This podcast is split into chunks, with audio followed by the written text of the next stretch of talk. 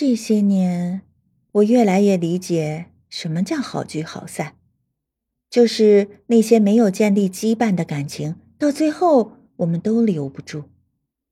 好同学学业结束后，大概就会分离；好同事辞职以后，大概就会分开。大家都有各自的事情要忙，久而久之就不再联系了。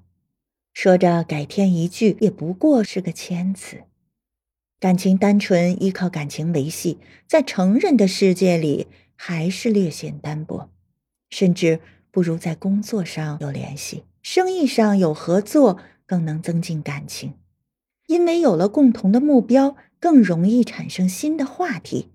我们不能总端着新酒杯聊当年呀。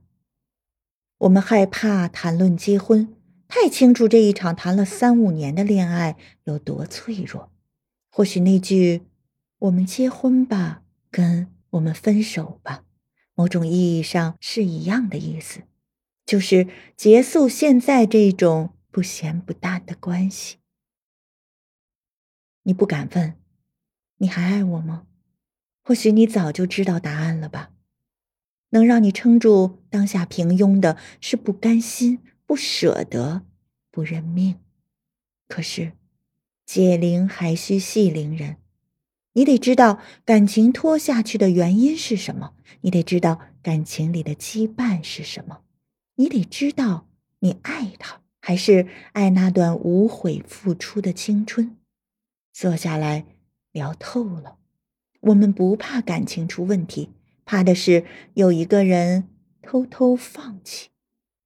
我们都有权利跟感情好好说句再见。我们都想体面的爱一个人，爱到最后。